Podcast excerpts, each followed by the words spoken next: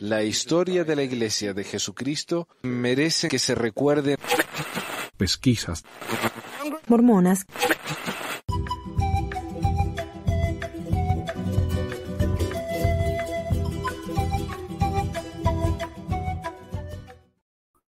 Hola a todos, bienvenidos al episodio 351 de Pesquisas Mormonas. Hoy es el 2 de julio de 2023. Mi nombre es Batman. Y acá con nosotros tenemos al señor Coco. Hola Coco. Buenas, buenas. Qué bueno tenerte. Y como siempre, el amigo Carlos. Hola Carlos. Hola, hola. Eh, bueno, hoy, a ver si tengo anuncio. Sí, tenemos a Ricky, Ricky Mon, que se suscribió al canal. Mira, fue de, de mormón acérrimo defendiendo la iglesia en contra de Mía, hacer eh, suscribirse en Patreon y ser sacerdote de la Havan. Así que mira vos. No, Lemuel. Todos, Eh, todos terminan así. ¿cómo- Todos terminamos así. cómo da vuelta la vida. ¿eh? Así que bueno, gracias Ricky. y bueno, a ver, ¿quién fue el primero en comentar? Fue Alonso. Hola Alonso, gracias. Alonso comentó la- hace media hora, sí. Eh, visitación Cesario, bien ahí. Gracias, bienvenido. Y Bill. Bueno, mira, Saro, Saram desde México. Eh, bueno, gracias a todos. Ahí ya voy mostrando los, los mensajes.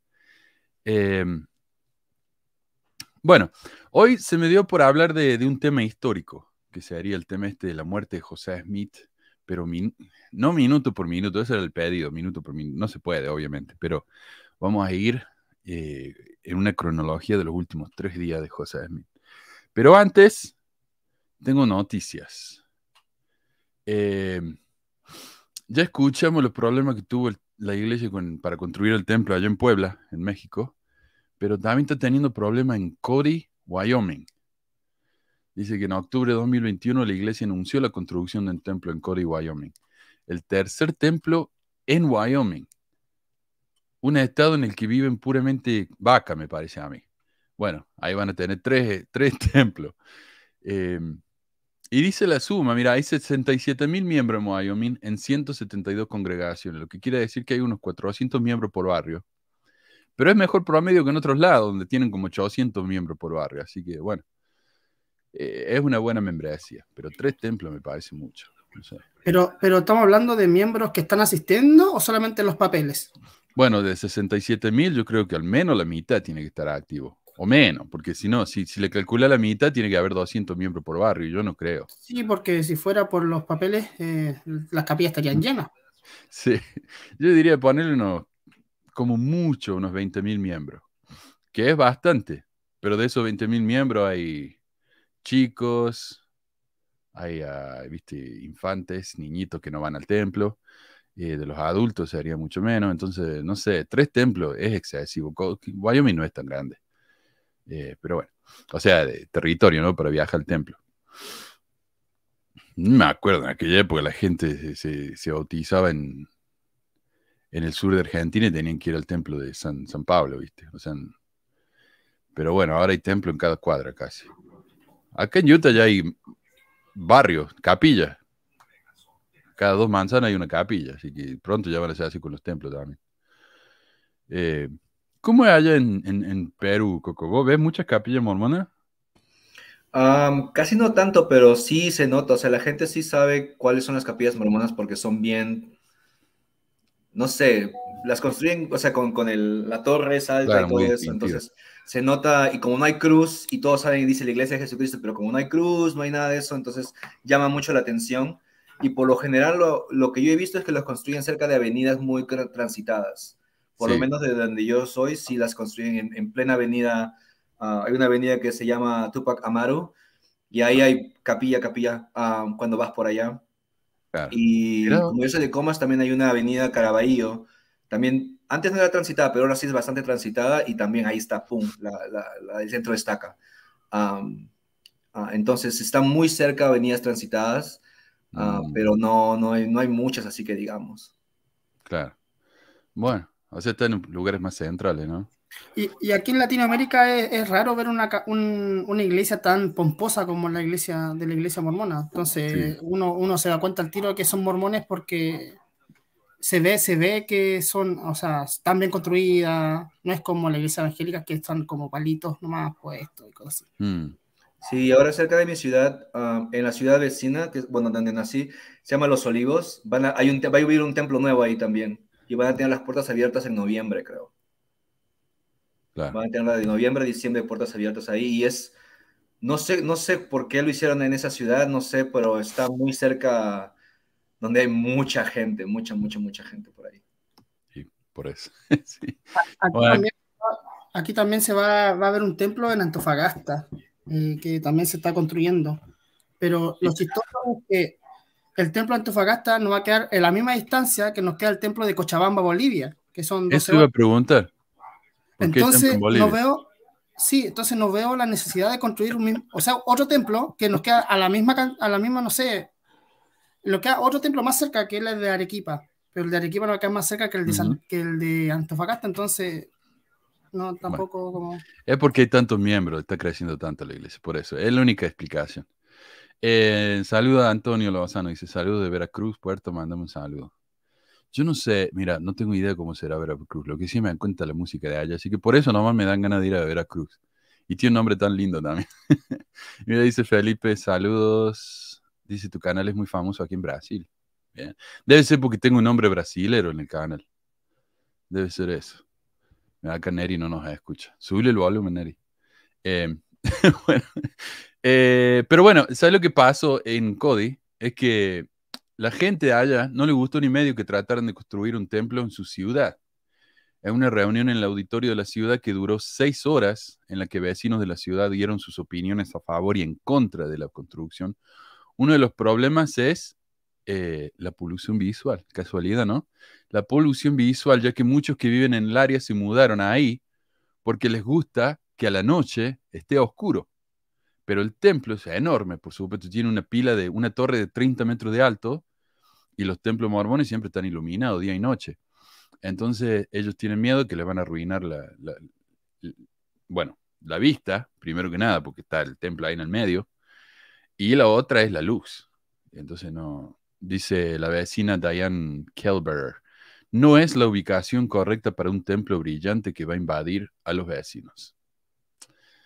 Así que sí, no sé. Han hecho un tipo de enmienda a la construcción, pero ya van a ver si los vecinos están felices o no. Pero la plata habla, lamentablemente, ¿no? En Provo tuvieron ese problema cuando remodelaron el templo porque era demasiado alto y los vecinos se quejaron. En Provo, imagínate, la capital del mormonismo. Y sin embargo, la iglesia se salió con la suya. ¿Qué más? Mira, la Iglesia de Jesucristo de los Santos en los últimos días introduce verificaciones de antecedentes para los líderes en el Reino Unido.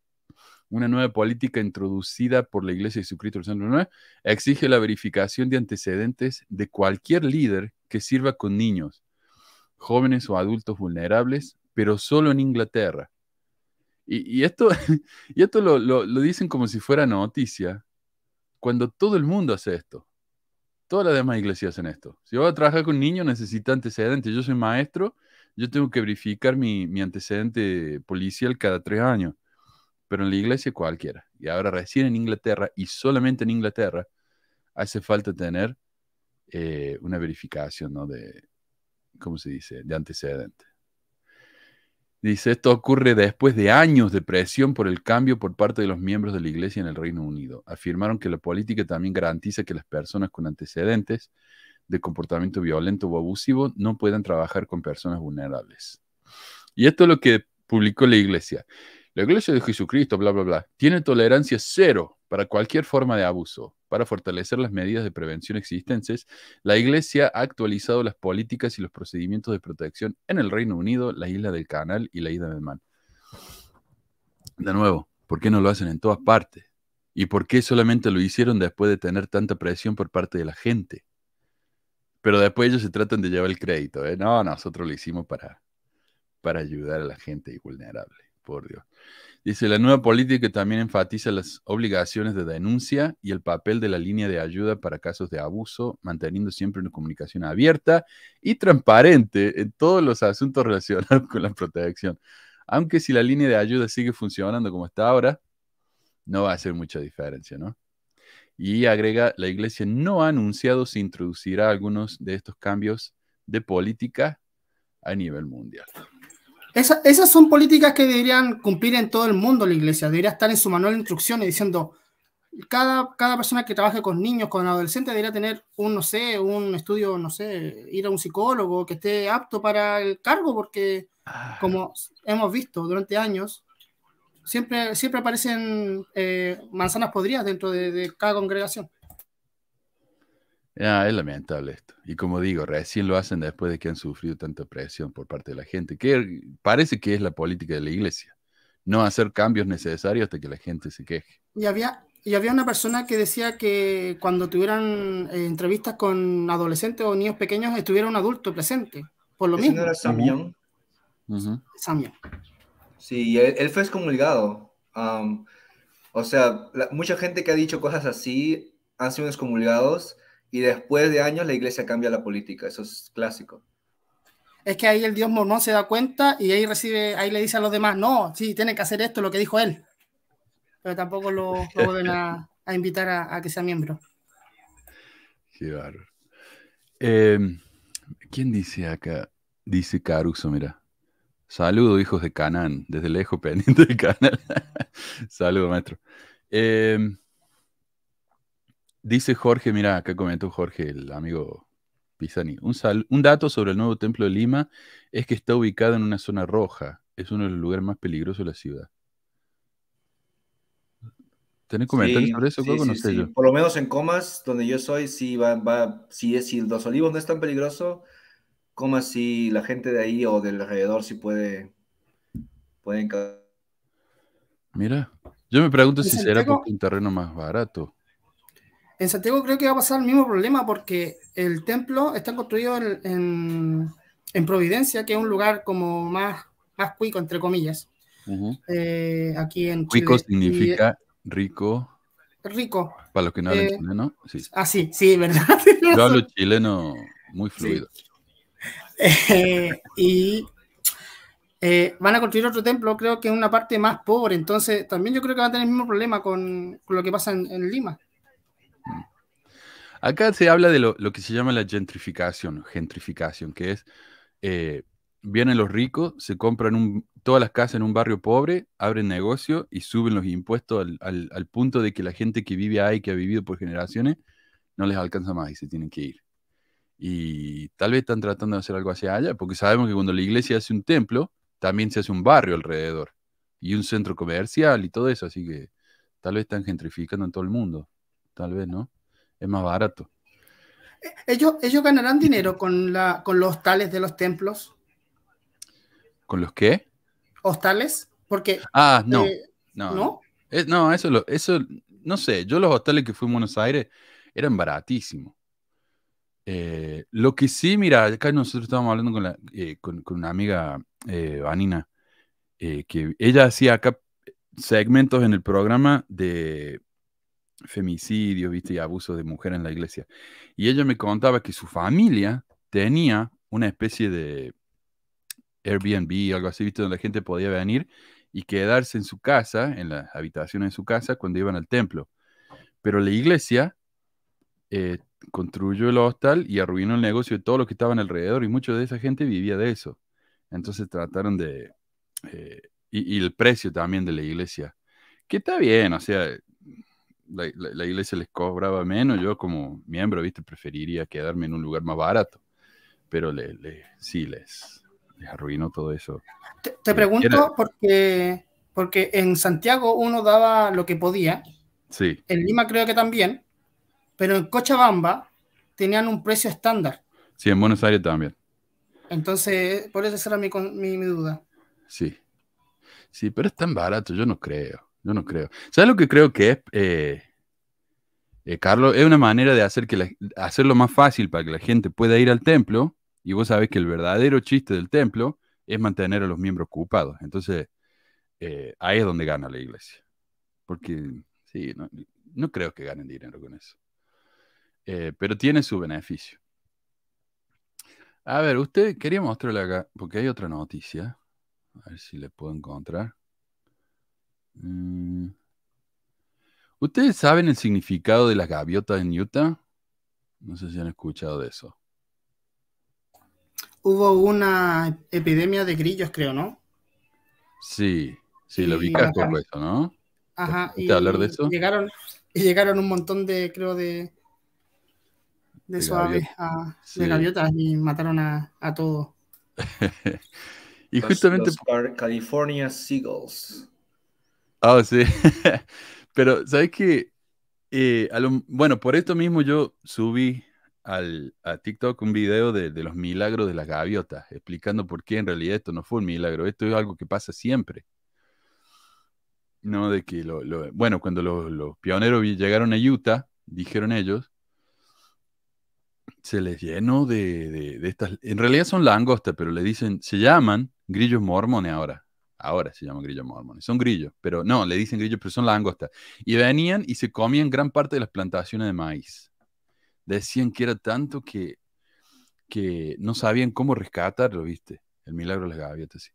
No podían rescatarlo. Entonces venían y, y trataban de, de matarlo, ¿viste? Con lo que pudieran, pero los grillos eran incontables. Entonces el cielo se oscureció, dice, con todas las gaviotas que, que venían y las gaviotas se comieron a los grillos. Y era tan el milagro que las gaviotas, que estaban llenas ya de tanto comer grillo, iban, vomitaban, iba- volvían y seguían comiendo grillo. Dice, eso tiene que ser un milagro. Hoy sabemos que eso es el proceso natural. Cada unos tres años llegan los grillos estos al norte de- del oeste estadounidense, bueno, a Nevada, Colorado, Utah, y pasa eso. Pero es lo mismo que pasa siempre. O sea, esto no es tan milagroso, ¿viste? Pero sin embargo, acá se, se considera la gaviota la- el, el pájaro, ¿viste? Del estado. Este, este monumento acá, ese está en la manzana del templo. Ese edificio que ven allá atrás era el viejo, eh, ¿cómo se llama? Eh, donde hacían las reuniones de, de Ah. la conferencia de esta acá. No, de, de conferencia Cen- Centro general. de conferencia, ¿no? Sí, pero tenía un nombre. Pero centro de asamblea, Eh, creo que se llama, ¿no? Algo así. Ahora le dicen así, sí. Bueno, ya me voy a acordar. Eh, este otro, a ver, este otro es, como la entrada a la ciudad. En realidad está en el medio de Salt Lake. Acá al ladito, ese edificio que ven ahí a la izquierda, es la casa de Brigham Young. Y más para la, la izquierda está el templo de Salt Lake. Así que ahí está, ve un lugar muy prominente la gaviota esa. Y tienen, como vemos acá, gaviota por todas partes. Em, resulta que han tenido el problema ahora de que las gaviotas han vuelto y están arrasando en Nevada y más que nada en Colorado, donde dice que se llenó tanto, se llenó tanto de, ah, de grillo ahí en la, en la ruta que cuando los, los carros, los autos pasan y los pisan, la calle se ha vuelto eh, resbaladiza y le han pedido los, a los- a conductores que por favor tengan cuidado porque están ocurriendo accidentes, los autos se están saliendo de la ruta y todo. La cantidad de grillos que hay. Así que bueno, y son apestosos también. Así que tenemos un insecto que es apestoso. Está lleno de ellos en lugar donde la gente no los quiere y son peligrosos y se llaman justamente los grillos mormones. Así que no sé, me parece un nombre más o menos propio, Dami. Eh, Son peligrosos. son peligrosos, claro, porque te comen todo. Te comen todo, están causando accidentes en la ruta, así que bueno, los grillos mormones. Me pareció un nombre tan, tan espectacular, ese, no sé, muy apropiado. Y bueno, y por supuesto, más fe, acá eh, nos cuenta la historia del chico este Manuel. Me acuerdo el primer nombre, no, no sé por qué. Pero este chico parece que era cantante de un grupo muy famoso allá en. ¿Dónde está? ¿En Perú? El grupo 5, creo que se llama. ¿Me puede- Sí, sí, Chiclayo, grupo- Perú. Arriba dice Chiclayo, Perú. Grupo 5, que parece que uno de los grupos más famosos allá de Perú. Sí, famosísimo. Aquí. Sí. Grupo de cumbia. Y el chico este lo llamaron, dice que lo llamaron. Era tan bueno él como, como cantante que ni siquiera tuvo que, que hacer la prueba, directamente lo contrataron. Y bueno, cuando cumplió los 19, dejó todo y se fue a la misión. El nuevo David Archuleta. Es- Eso es lo que estaba pensando yo. Acá están los demás fe, parece que no aprenden. Dice, dejó todo para irse a la misión. Bueno, en cuanto volvió, viste, no es como un ser futbolero, esto que volvé de a los dos años ya no son lo mismo, viste. Un cantante sí. Es, y seguí cantando. Y él dijo que estaba tan espiritual que no quería volver a cantar, no quería volver en ese mundo. Y cuando le empezaron a llegar las cuentas, viste, de la luz, del alquiler, dijo, bueno, mejor vuelvo a cantar. Mejor, mejor canto o me muero de hambre. Eso, así que empezó a cantar de nuevo, ahí está, mira. Y no sé, sí, me parece, no sé, puede llegar a ser el nuevo. el Ah, o sea, él volvió ya de la misión entonces. Sí, esto en realidad fue ese año, mira, tiene 32, pero Ah. recién se dieron cuenta. Recién se dieron cuenta lo demás fe. Es que se fue, se fue el titular, pues ahora, ahora tiene el reemplazo. No, es que él dio una entrevista en la que mencionó eso, así que hay que mencionarlo, ¿viste? Hay que mencionarlo. Sí, eh, ¿y hace cuánto? A ver, 18 años, 19, 20, 21, sí, hace como 11 años volvió. Mira, Manuel Sanz, casi como que me quiere copiar el nombre. Así que bueno, eh, contentos ellos. Y estaba viendo algunas de las otras noticias más fe. ¿Qué me decís, Carlos? Eh, Te falta, te falta cantar nomás y eres igual. Ah. Eh, estaba viendo unas noticias que son tan... A ver. No sé, es que las actualizan también, pero el otro día, mira, regresé a la misión antes de tiempo y me siento muy triste. ¿Cómo me enfrento a esto? Qué triste, ¿no? Que incluso tienen que incluso hablar de eso. Eh, ¿por qué debo aceptar la voluntad de Dios y no la mía? Aquí hay que reemplazar Dios por la iglesia, ¿no? Mm, Este me encantó. Tener barba no te hace una mala persona o menos miembro de la iglesia de Jesucristo. Y en la página de Facebook la gente comentaba, por Dios, los, los artículos que publica fe, ya no le queda más nada que contar. Eh, sí. María, la madre de Jesús, tuvo otro hijo con José. Bueno. Está buenísimo este. Es muy entretenido esta página. Así que bueno, esa es la noticia, que el misionero se fue y volvió. Y ya está. Todavía está activo, 32 años. Así que bueno, eh, no sé si tiene algún otro comentario, alguna otra noticia. No sé, pero eso no me sorprende tanto porque el grupo 5 ha cambiado de integrantes mu- muy seguido, así que no, el que se haya ido no, realmente no afecta nada. Ah, Claro, Es como, sí. Me imagino que debe ser como Los Ángeles Azules de México, que, que así. cantante, el cantante no es tan importante, sino la banda. Y los cantantes van cambiando. Así que bueno, bien por él, bien por él. Me alegra que, que esté fiel y que la iglesia le funcione y todo eso. Pero bueno, pasemos al tema. sí.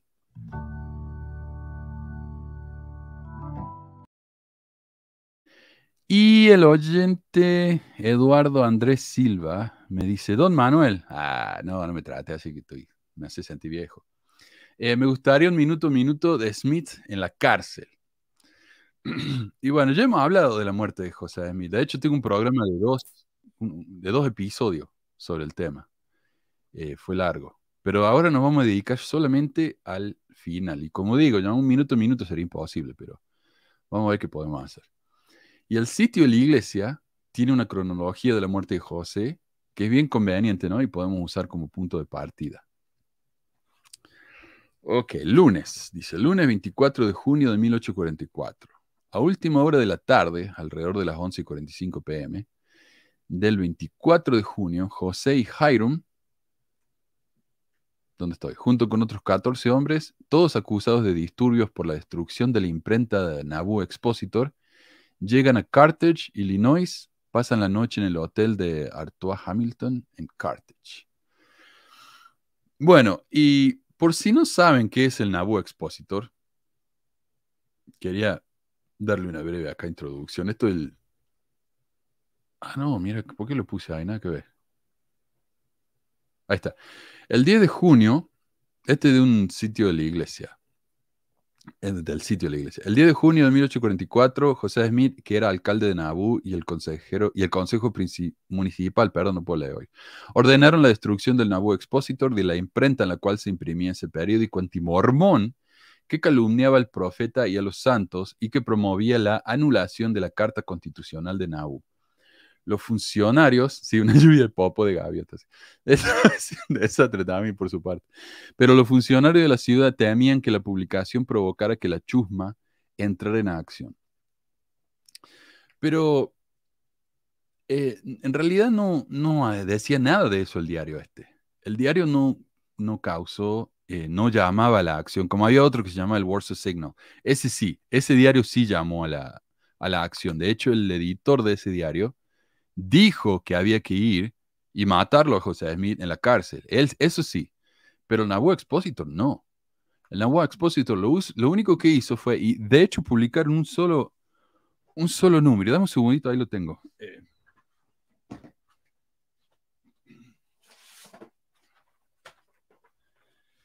Perdón, lo debería tener a mano. Eh, esta es una reproducción que hicieron los Tanners del diario. Es solamente una, una hoja con dos páginas. Y, y yo lo traduje este diario.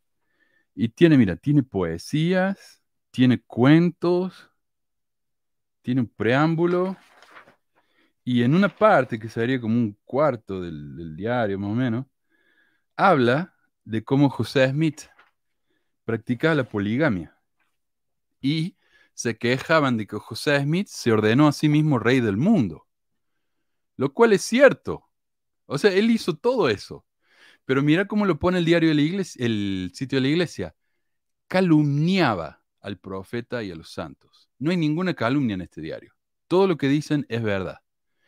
Y por eso mismo no te dicen qué calumnias dijeron. Simplemente dicen calumniaba. Como me dicen a mí, deja de mentir. Bueno, ¿cómo miento? Todo lo que decía mentira. Bueno, está bien. Eh, ya, dice Mario, la pistolita. Sí, vamos a hablar de eso. Ese es el punto de esto, ¿no? Hablar de la pistolita y de otras cosas también. Eh, entonces, eso, lo, criticaron de practicar la poligamia, de ordenarse, de ordenarse rey del mundo, y eso fue en el concilio de los 50, que ya hemos también hecho un programa sobre eso, en el que él literalmente se ordenó rey del mundo. Bueno, dicen, no, pero fue rey del reino de Dios.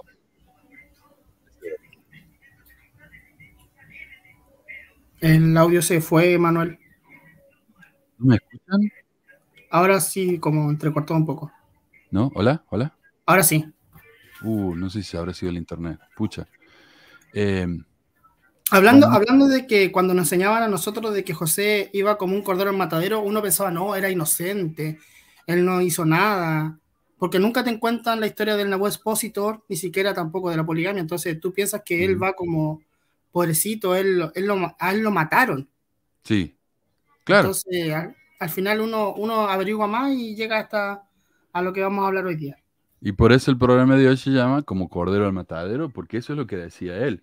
Y, y yo creo que algún día voy a hacer un programa, va a ser aburridísimo. Es el problema. Yo quiero hacer un programa leyendo el Nahuatl Expositor, pero es aburridísimo, porque en serio, son cuentos, poesía y son cuentos de esa época que no son escritores de cuentos, así que es, es un, es un bodrio esto, como diríamos en Argentina, pero lo voy a hacer para que vean que no hay calumnia acá.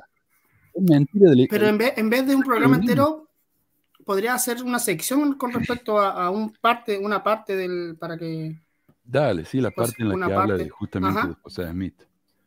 Eh, sí, lo vamos a hacer, lo vamos a hacer.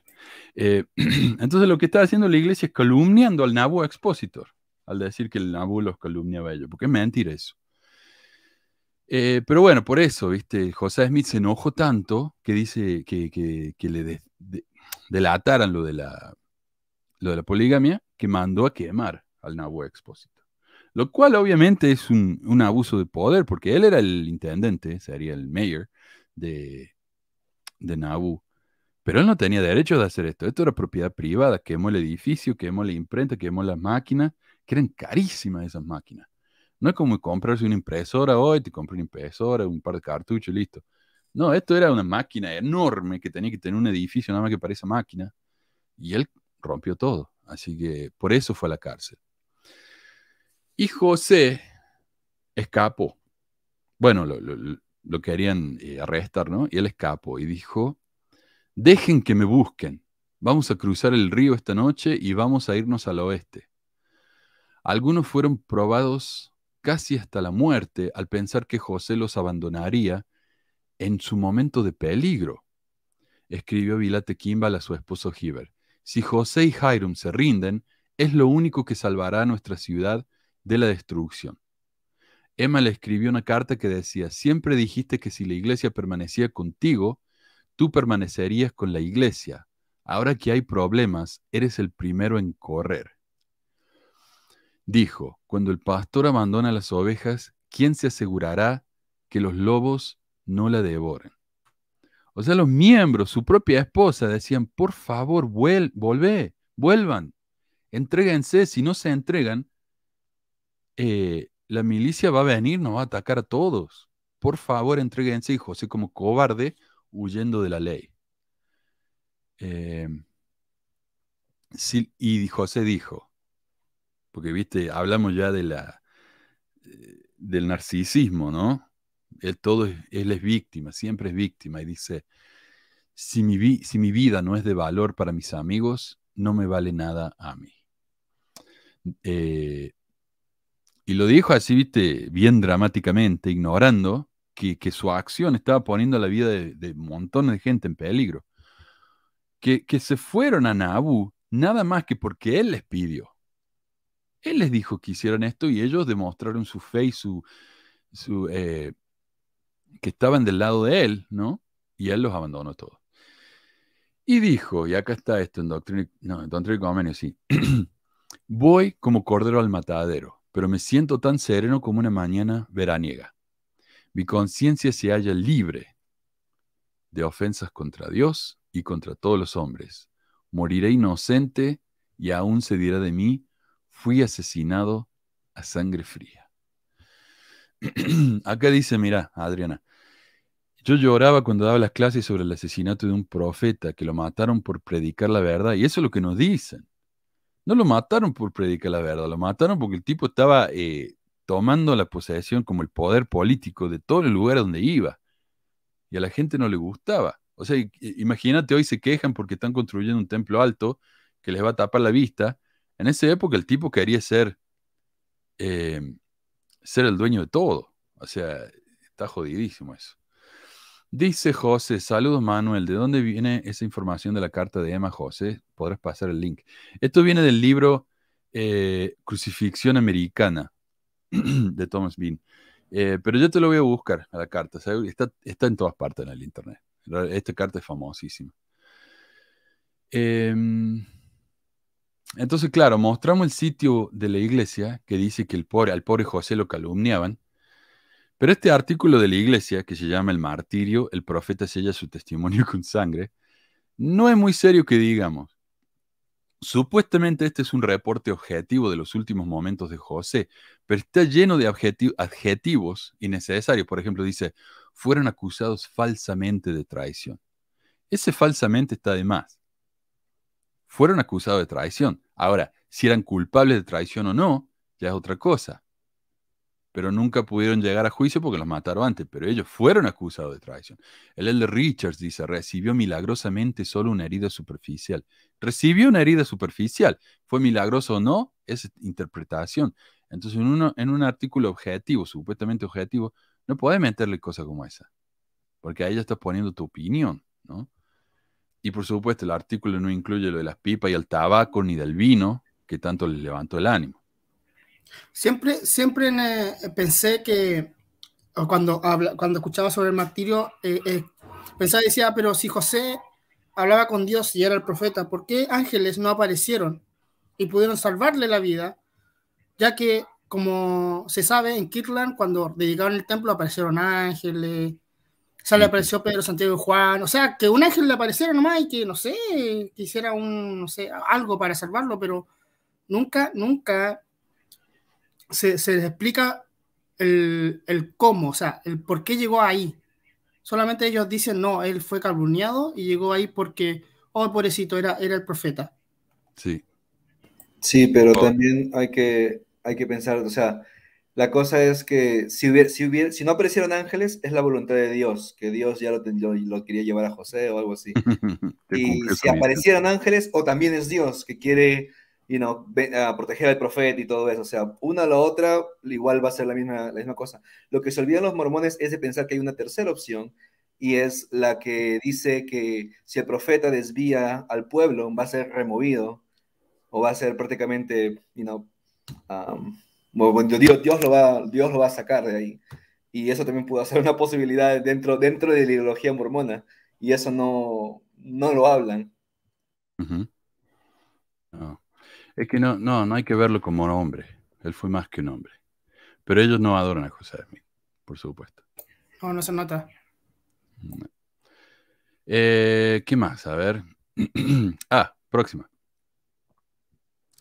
Ese mismo día, el martes, no, el próximo día, martes 25 de junio de 1844. A las 8 de la mañana, José y Hiram son arrestados por traición. Por traición, o sea, hay dos cargos diferentes. Uno es por el disturbio público de destruir la imprenta y el otro es el cargo de traición. Y ya vamos a hablar por qué lo, lo acusaron de traición. Y luego, entre las 2 y las 3 de la tarde, José le escribe una carta a Emma en la que escribe su confianza, describe, perdón, su confianza en la capacidad del gobernador para hacer cumplir las leyes y mantener la paz. Luego, después de las 4 de la tarde, los 16 hombres son llevados entre el juez Robert F. Smith. Bueno, tenemos a, José, a Hiram y a los otros que participaron en la, en la traición de la que vamos a hablar. Eh, juez de paz de Carthage para el examen del caso de disturbios de Nabu Expositor. Los 16 hombres acusados de disturbios, ah, estos son los que destruyeron el Nabu, perdón, eh, quedan en libertad bajo fianza de 500 dólares por persona. 500 dólares, eso es una fortuna hoy en día. José y Hiram Smith pagan la fianza, pero permanecen en Carthage acusados de traición. Alrededor de las 9 pm, José y Hiram Smith son llevados a la cárcel de Carthage. Ok, varios amigos, entre ellos John Taylor, acompañan a los Smith. Y yo tenía un comentario y lo busqué y lo rebusqué, no me acuerdo, porque no me acuerdo si fue en Facebook, si fue en TikTok, si fue en YouTube, pero uno me decía, un mormón decía, ¿cómo puede ser que hayan traído una pistola a la cárcel? Ustedes están mintiendo. Bueno, ¿cómo puede ser que hayan traído un montón de amigos a la cárcel? O sea, ¿de dónde, dónde se ve eso? Y sin embargo dijeron, bueno, no queremos ir solo, vamos todos. Y llevaron a toda la banda de amigos y de nuevo, ¿de dónde viene esto? Del sitio de la iglesia. O sea, esto no estamos inventando nosotros. Em, a ver, la doctrina mormona enseñaba que tenía que haber derramamiento de sangre para que se convierta en un mártir, para que esa sangre inocente, entre comillas, reclame su santidad. Bueno, eso tiene más o menos que ver con el sacrificio de Jesús, y ya vamos a hablar también de eso, de las críticas que recibe la iglesia por hablar de José de esta manera. Por la mañana, eh, oh, este es el miércoles el miércoles. Por la mañana, en algún momento entre las 7 y las 10 de la mañana, José Smith la escribe a su asesor legal y solicita un cambio de lugar para la audiencia de traición. A las 8, el capitán James Singleton y 60 hombres se reúnen en Nauvoo con la policía local. El gobernador Ford había enviado a Singleton a Nauvoo para proteger la ciudad de posibles ataques de la turba. Porque como digo, el, el Sharps, creo que se llama Thomas Sharp, que era el director del, del Warsaw Signal, que era una ciudad al lado de Nauvoo que se llama Warsaw. Em, eh, sí, José, eh, Jorge, perdón, cuando quieras. Ahí me está escribiendo Jorge si se puede unir, por supuesto. Em, él sí mandó a cometer violencia contra los mormones. Entonces, el, abogado, el abogado, el gobernador Ford mandó a un, a un ejército a Nauvoo para proteger a la ciudad. ¿Ok? Entonces, para que no digan que nadie los, tenía en cuenta, que estaban abandonados. No, tenían un ejército de 60 soldados para protegerlos. Ok, el mismo día, en algún momento durante el día, John Fuller, Fulmer, miembro de la iglesia, le da a José Smith una pistola de un solo cañón que guarda con él en la cárcel de Carthage. Ok, esa es la primera pistola. Le da una pistola de un solo cañón. Esa dispara una sola. 4 pm, José y Harry Smith comparecen ante Robert F. Smith para el cargo inicial de traición por el cual habían sido arrestados el día anterior. Y acá está la explicación. El cargo de traición se relaciona con cuando José Smith convocó a la Legión de Nabú y declaró la ley marcial el 18 de junio. Se exigió que José y Hiram permanecieran en Carthage porque los jueces de paz no estaban autorizados a fijar una fianza por traición claro, podemos, ok, podemos pagar la fianza y podemos ir de regreso al hotel. Y dijo, ah, ah, no, la traición no tiene fianza, porque la traición era una ofensa capital. ¿Ok? Entonces no hay fianza para eso. Eh, también te dan, no te dan fianza cuando tienen miedo de que huyas. Y José Smith tenía fama de huirse. Así que no era muy confiable el tipo.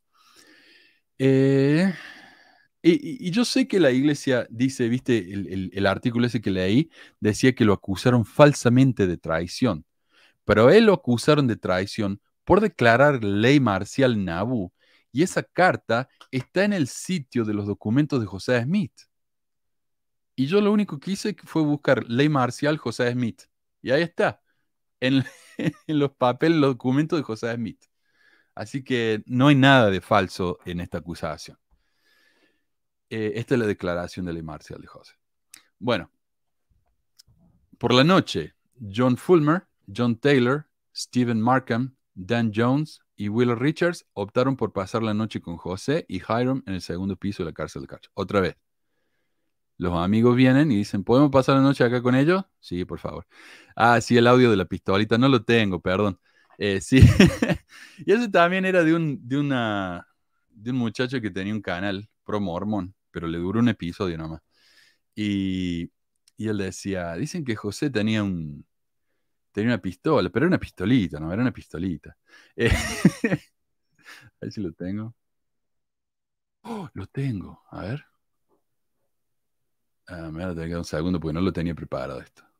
Yo, yo sabía de la, yo aprendí de la pistola un poco antes de ir al museo donde, donde tienen la pistola y me acuerdo que la vi y me sorprendí que la, la tuvieran ahí porque yo dije, yo pensé que ellos lo negaban. Yo pensé que esto era algo que ocultaba la iglesia, que no querían, pero ahí estaba la pistola en el museo, alguien, alguien comentó eso, sí, está, está ahí.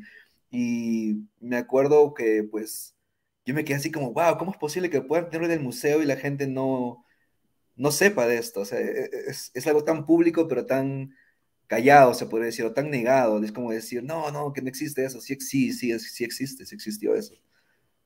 Sí. No, sí, la, la iglesia no lo niega, los miembros lo niegan, porque les da vergüenza. No, pensé que lo tenía, pero no, no lo encuentro. Bueno, después Hay sí. un video que también que apareció hace poco en Facebook que, que hacen como una parodia, o no una parodia, sino como un chiste con respecto al, al asesinato y, y ponen una canción en específico. No sé si conocen la canción Mataron a un inocente, no sé. No. Lo, lo- Sí, lo sí, puedo sí, mostrar, sí, me, sí, me- sí. me da, me da miedo el copyright, eso me da, me da miedo, por eso no. no- Sí. Mataron a un inocente. ¿Qué? ¿Pero mira. esto es, es una parodia o qué es eso? Sí, espera, de- lo veo al tiro, mira. Dale. Y voy a subir acá el clip de audio, a ver. Lo voy a agregar acá porque está muy bueno. Ah, lo, la producción no lo- Mataron a un inocente, volando él se fue, mataron, mataron a un inocente, volando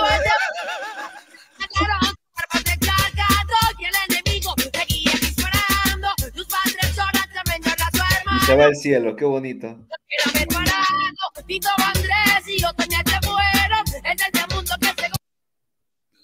¿De qué canal es eso? Está, está buenísimo. Acá tenés, una pistolita, era una pistolita, era una pistolita, era Ahí está. Era una pistolita, decía. Eh, ¿De qué canal es eso? Di- ¿Dijiste que era una? Es del canal Pesquisa, eh, está en Pesquisa Mormona, grupo de apoyo es Mormón, no sé si tú estás ahí. Sí. Ah, en Facebook. Entonces, ahí está, en Facebook, sí. Ahí te muestra lo mucho que reviso ese canal, pucha. Eh, déjame que la escriba acá, Jorge. Em, bueno, ya dijimos el cargo de traición y todo eso, ¿no? O sea, no fue un invento esto, no fue falso. Eh, por la noche, John Fulmer, John Taylor, Steve, ah, ya dijimos, se quedaron con él en la cárcel. O sea, entraba y salía el que quería ahí. El único que no salía era José Smith, pero el resto entraban y salían, le traían pistola, le traían de todo. Eh, no, eso sí, como comenta acá, ¿dónde está Alonso? Dice, ¿y dónde y al final dónde está el discurso de la iglesia debe ser las leyes del Estado o del gobierno? Claro. Además, si él se hubiera entregado como cordero al matadero, no habría escapado o no habría intentado escapar, pero lo hizo. Entonces eso no es como ser un cordero al matadero, eso es, eso es ser un cobarde, no sé. Eh, ¿En qué consiste la ley marcial? El que los líderes civiles ya no dirigen a la ciudad, sino el ejército. El ejército está a cargo del- de la ciudad. Es lo que se harían los, eh, los golpes de Estado que hemos tenido en, en nuestros países, donde el, el ejército toma control del gobierno. Es eso. Bienvenido, Jorge. A ver si podemos ¿Qué hablar. tal? ¿Qué tal mis pesquizos de perdición? ¿Cómo están? Buenísimo. Bien, gracias. Eh, bueno, a ver. Próximo día, jueves, y este es el último. A las ocho y media, a las ocho y veinte de la mañana, José le escribe una carta a su esposa Emma diciéndole que es inocente de traición, que ha hecho todo lo posible y le pide que le dé su amor a sus hijos. Y yo estoy seguro que él estaba convencido de que era inocente de traición, porque como ya dijimos, un, un narcisista piensa que él tiene derecho a todo lo que él cree. Eh, entonces, él, él dice, pero yo soy el, el alcalde de la ciudad. Yo tengo el derecho de llamarla marcial. Eso no es traición. Pero para el gobierno federal, eso sí es traición. Y es una traición bastante grande. Eh, por la mañana, el gobernador Ford decide ir a Naboo con un pequeño número de tropas y asignar a los Carthage Grays, que es una milicia local, para proteger a José y Hiram en Carthage. Entonces, de nuevo, el gobernador trató, pero ellos, viste, se hacen las víctimas, pobres, nadie los acompaña. En algún momento de la mañana, Cyrus Willock y visita la cárcel de Carthage y le da a José Smith un revólver de seis tiros. Y ese es el revólver que él tenía. Porque entonces le da la otra pistolita a John Fulmer. Y esa es la pistolita del que habla el chico este. Es una pistolita. No, no es la pistolita. La pistolita se la dio a Hiram. Él tenía un pistolón. Mira, acá está la foto. Est- a la de arriba era la pistolita. Una pistolita. La de abajo, la de abajo es la que tenía él. Así que no, era una pistola de seis tiros. A ver. Quiero ver lo que dice ahí. Porque tiene, no me di cuenta de leer, dice. Soy un hombre muerto, sí, ok. Em, ¿Cómo sigue? En algún momento al final de la mañana o temprano en la tarde, después de que el gobernador Ford hubo despedido las tropas, Thomas Sharp, el acá es lo que estaba diciendo yo, Thomas Sharp, el editor de Warsaw Signal, da un discurso a algunas de las tropas despedidas de Golden Point y les pide que vayan a Carthage y asesinen a José Smith.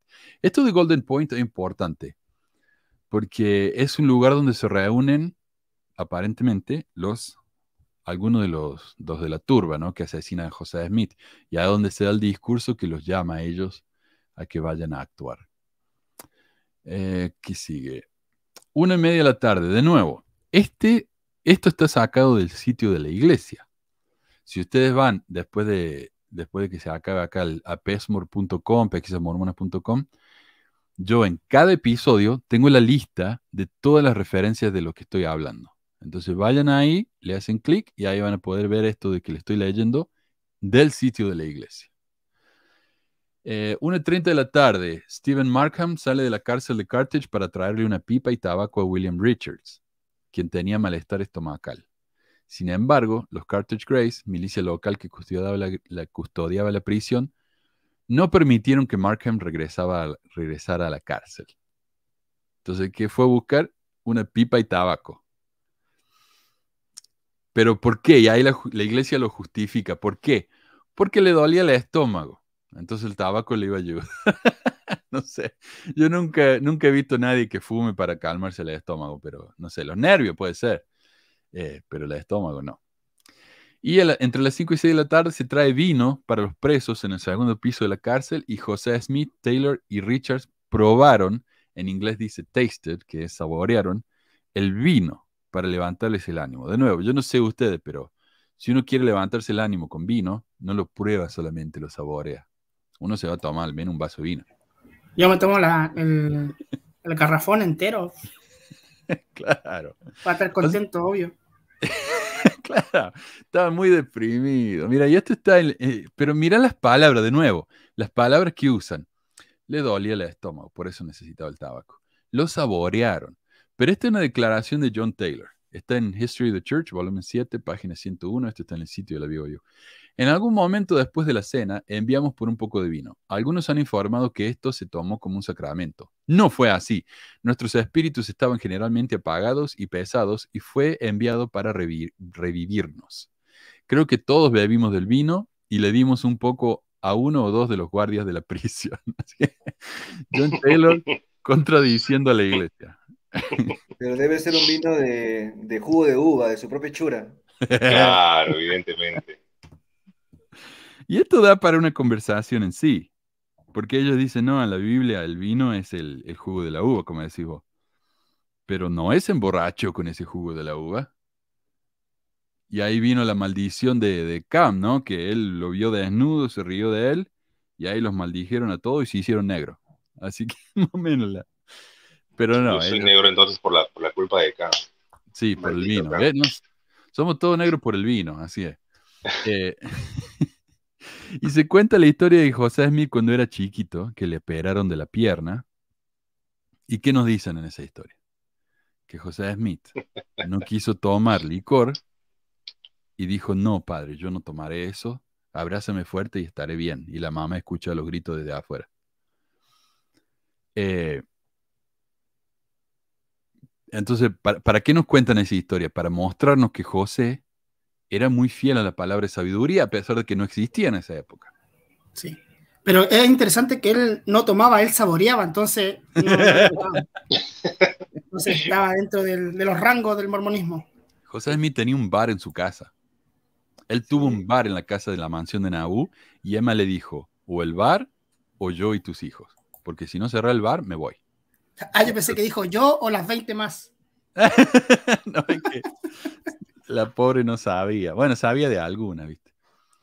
Eh, qué desastre. Bueno, pero no, la, la palabra es seguridad. Y este es el problema que tiene hoy la iglesia al, tratando de, al tratar de, de explicar esto de que la palabra sabiduría es un mandamiento. Porque en la época de José no era un mandamiento, era un consejo. Incluso dice, eh, Doctrina y Convenio, no como mandamiento. Pero hoy en día sí lo es. Y yo no sé por qué. Yo escuché una teoría que dice que, eh, lo- viste a los mormones, no sé si se traduce esto, pero les gusta decir que son una gente peculiar. Ellos son una gente peculiar. Ya sé los chistes que me van a hacer, pero ya está. Eh, era una gente así, entonces eh, eran una gente peculiar a causa de la poligamia. Cuando la poligamia ya no se puede practicar más, entonces ya no se distinguen del resto. Y para tratar de, de distinguirse del resto, empiezan a, a- con lo de la palabra de sabiduría. No sé, es una teoría que yo escuché por ahí, pero tiene más o menos sentido. Pero eh, por alguna razón se ha, pasado a ser de un consejo a un mandamiento, pero importantísimo. Que básicamente hoy los mormones, para algunos en la mente de ellos, la palabra sabiduría es más importante que la, que la ley de castidad. De hecho, hay una historia del, del viejito este, ah, Kimball, Golden Kimball, eh, que era el apóstol de las malas palabras, que le gustaba decir malas palabras en las conferencias.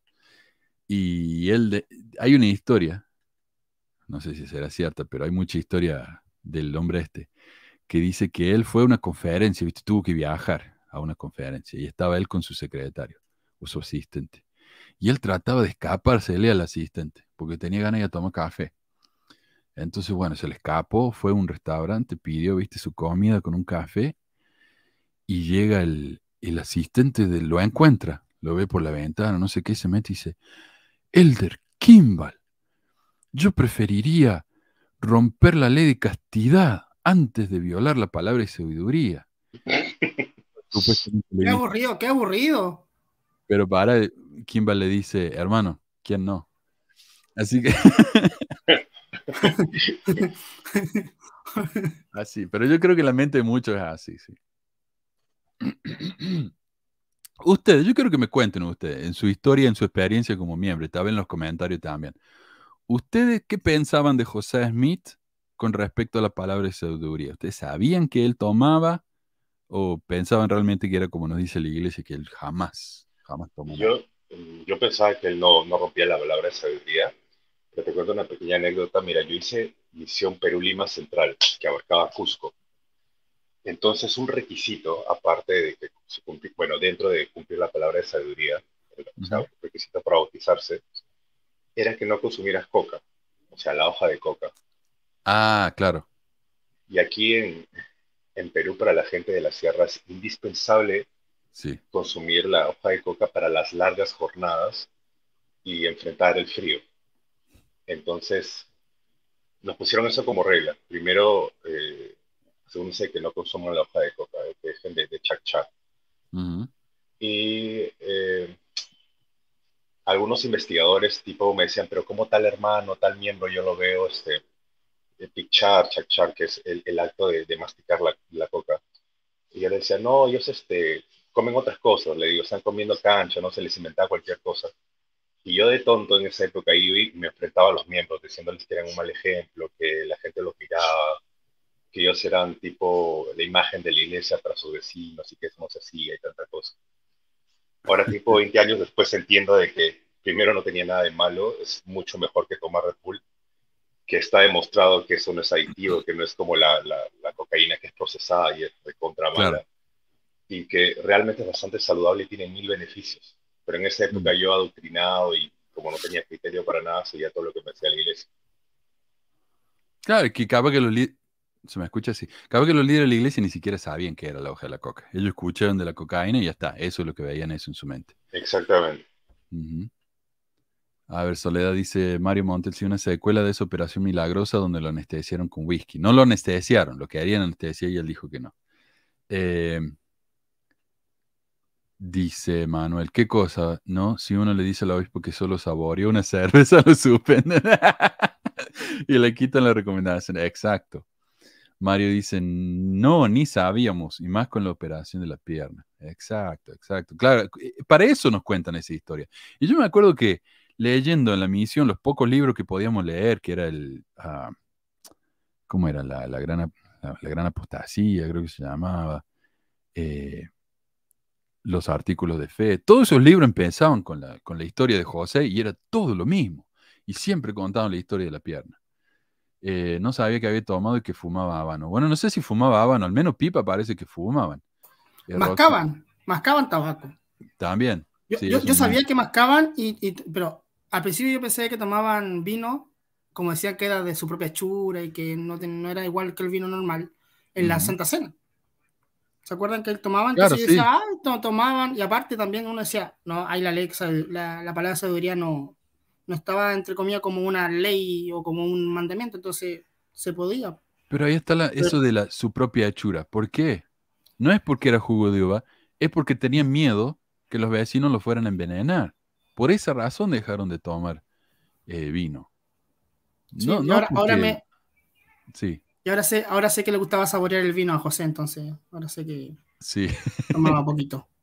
Y lo que no encontré, que me olvidé de poner acá, es que José Smith se sacó los Garmin ese día porque hacía mucho calor. También. Eh,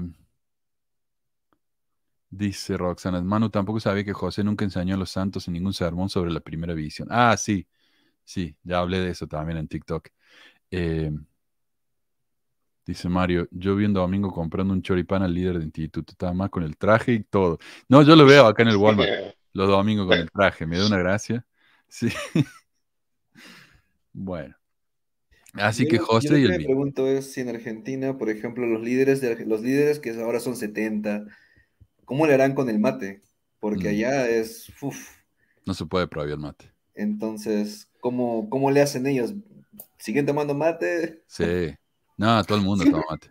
Siempre supe que depende de cada presidente de misión, qué cosas pueden o no pueden tomar. Claro, eso es lo Entonces, que no creo Exacto. que sea. Ajá. Exacto, Entonces, yo creo cierto. que tiene que ver con eso. Sí, en, la misión de San Diego nos dijeron que el té verde y el té negro no, pero los demás sí. Es como a los peruanos, en nuestro propio país, mi presidente de misión nos prohibió comer ceviche. ¿Por qué? Porque Ah. los gringos que llegaban, que llegaban cuando los probaba se, se enfermaban. Y por eso nos pusieron la ley a todos. Horrible, horrible. Qué feo. Wow. Wow. Bueno, eso es romper la ley de la palabra de sabiduría si comes algo que te hace mal, pero no es culpa tuya que ellos no tengan. Eh, ah, me olvidé. Bueno, eh, el jueves, los presos escuchan disparos de armas y Richards mira hacia afuera para ver alrededor de 100 hombres armados en la puerta de la cárcel. José y Hiram toman sus armas y Taylor y Richards toman bastones para defenderse. De nuevo, como cordero al matadero. Imagínense a Jesús. ¿Qué pasó cuando lo atraparon a Jesús? Va Judas, le da el beso. Vienen los soldados romanos, lo van a atrapar. Pedro le corta la oreja a uno. Jesús le dice, no, Pedro, ponete la pila. Y va y le, crece ¿no? la oreja de nuevo y se entrega. Eso es como ir como cordero al matadero.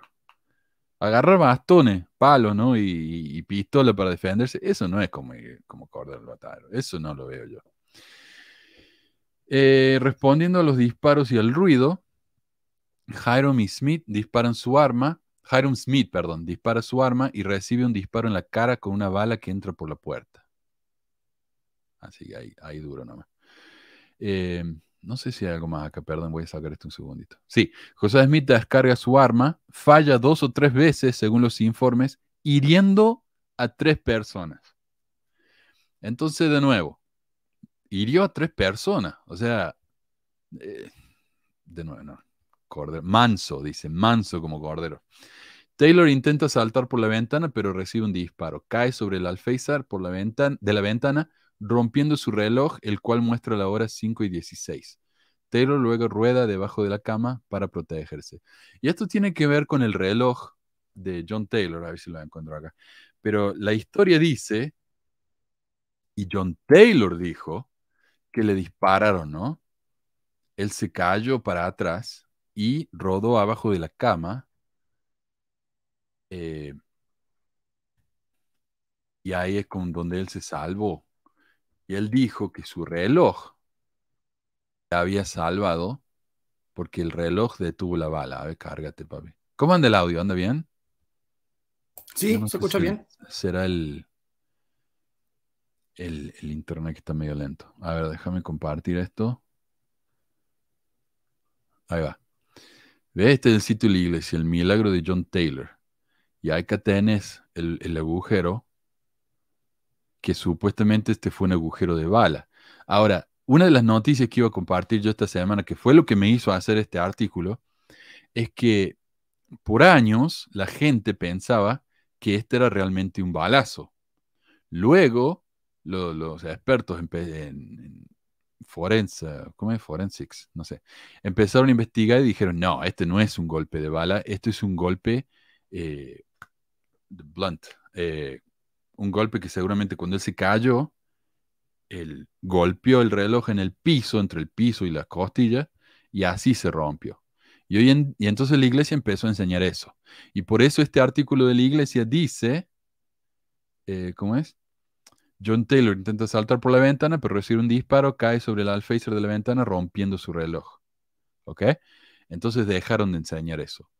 Pero hoy en día, revisando de nuevo, lo- los forenses revisando esto, no están seguros si en realidad fue un golpe o si fue un balazo, pero si fue un balazo, fue un bala- balazo de ricochet, que sería como de, rebote, y le había pegado como ángulo, así de costadito, lo cual no lo habría matado de todos modos. Así que tan milagroso no fue.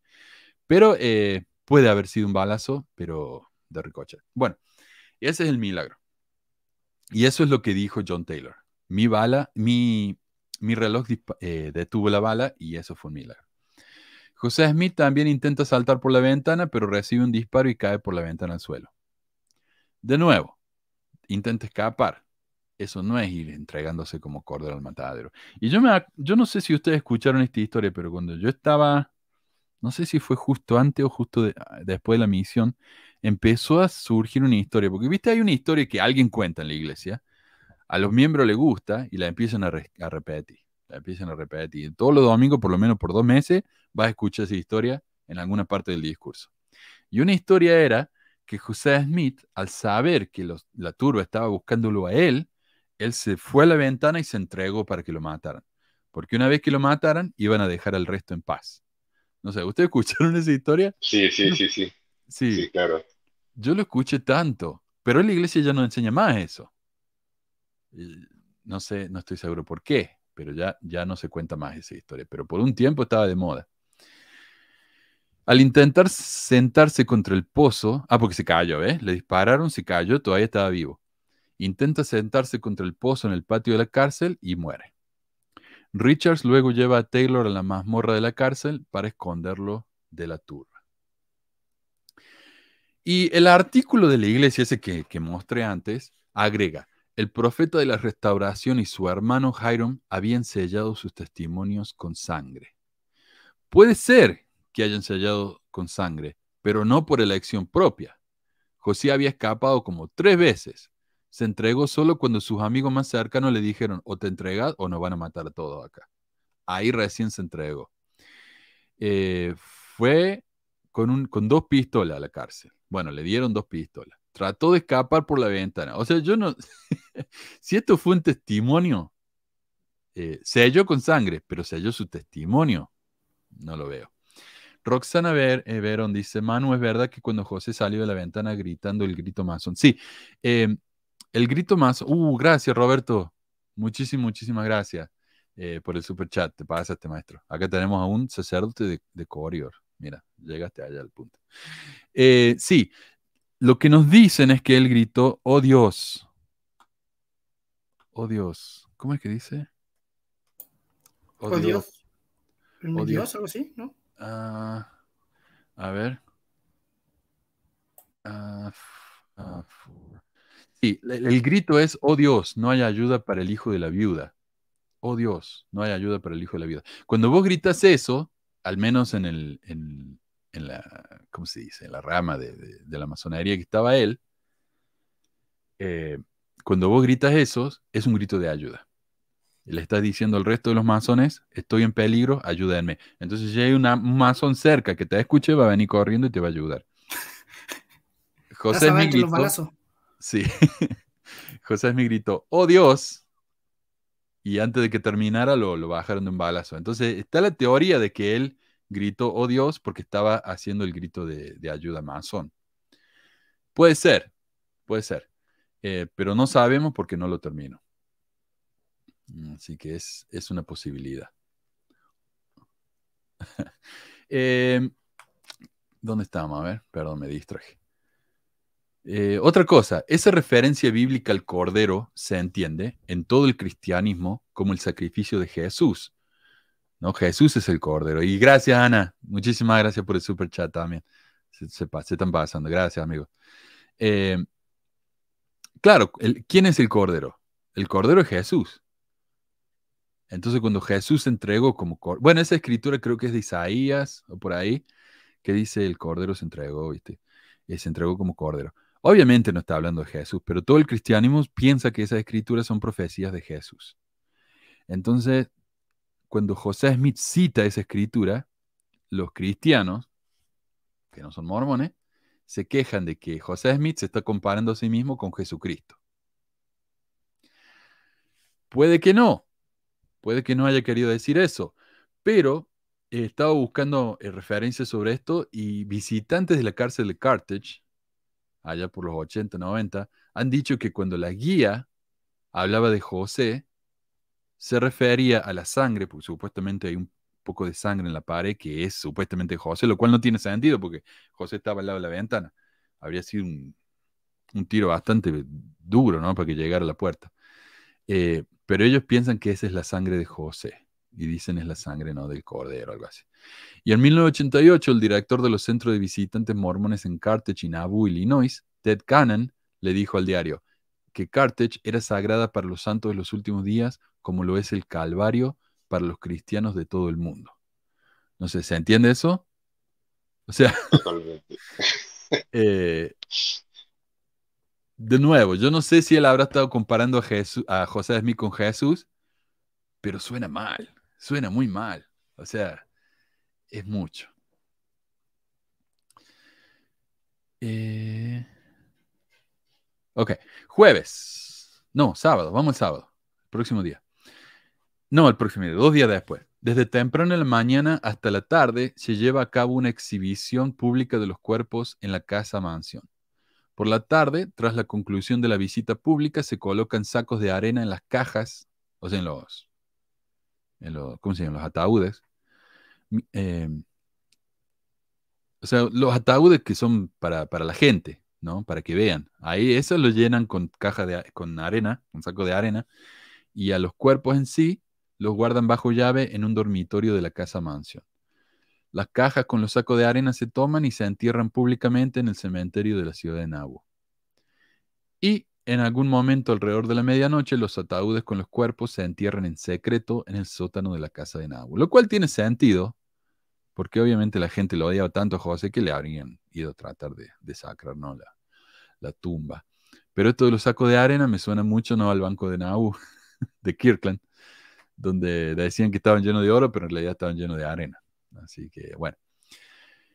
Y quiero contarles unas historias que me resultaron interesantes. Luego de la muerte de José Smith, hay historias de milagros. Eh, durante el juicio de los, a los asesinos de José, el testimonio más sensacional fue el de William Daniels, o Daniels, de 22 años, un reciente converso mormón. Daniels insistió que José Smith se le había aparecido en una visión y lo había llevado a la cima de una montaña.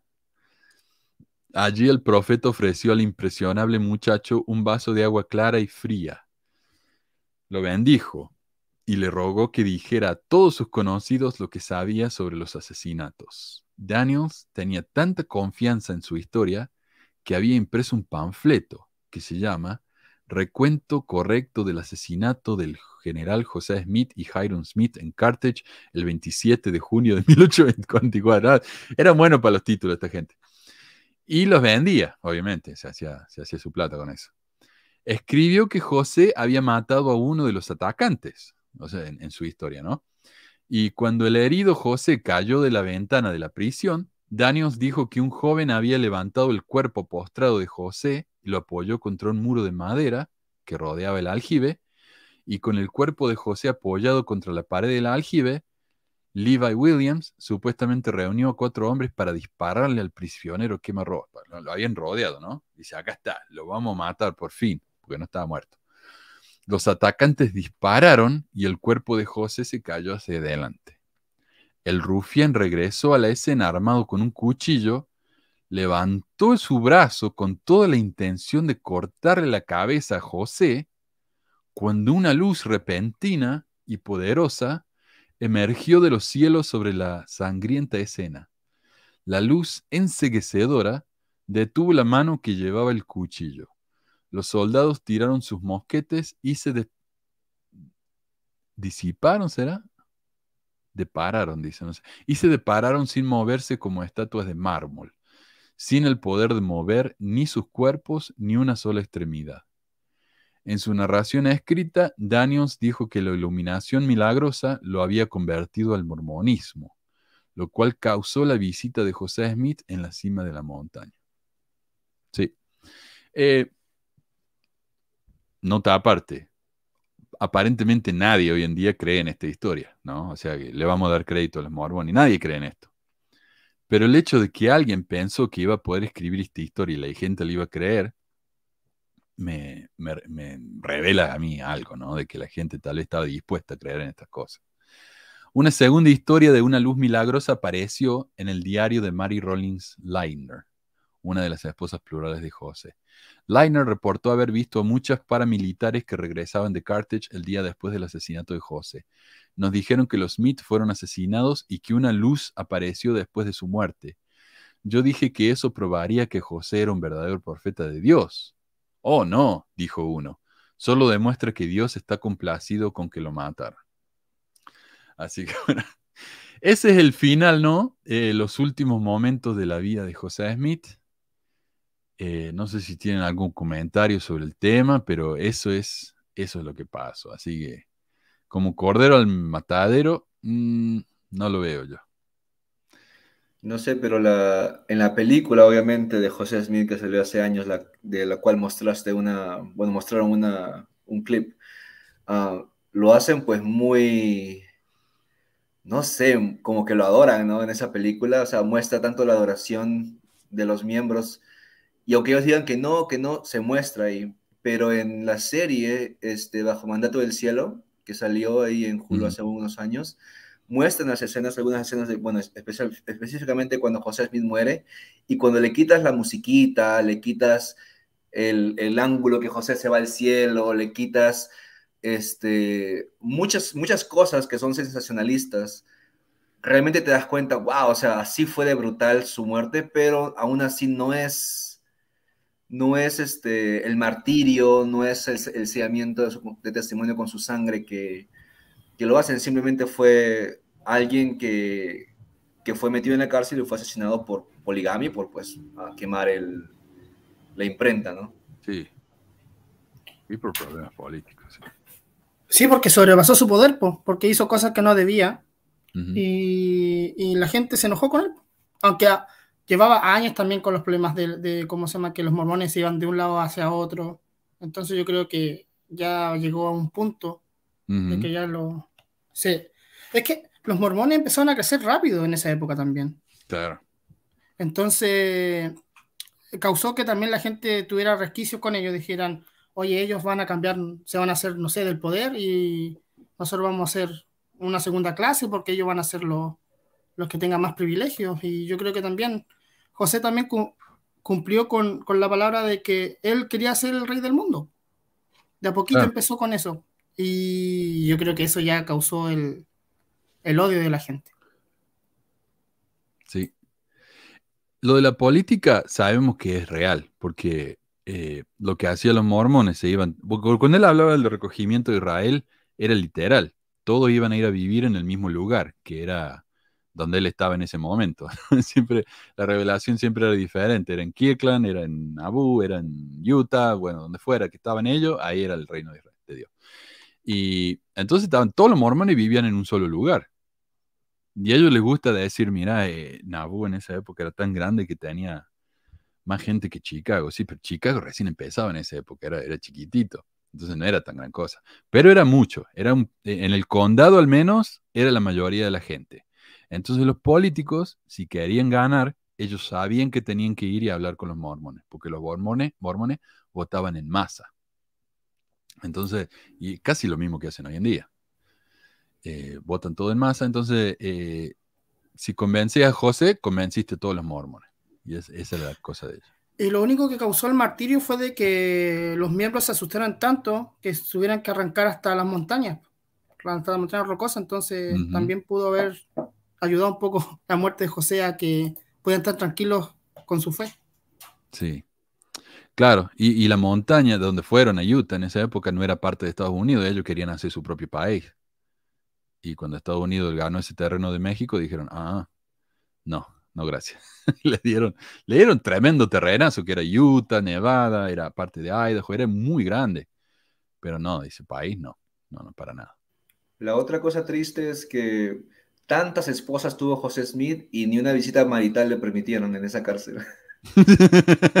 puro, puro, hay una hora huevo en esa cárcel, perdón, perdón.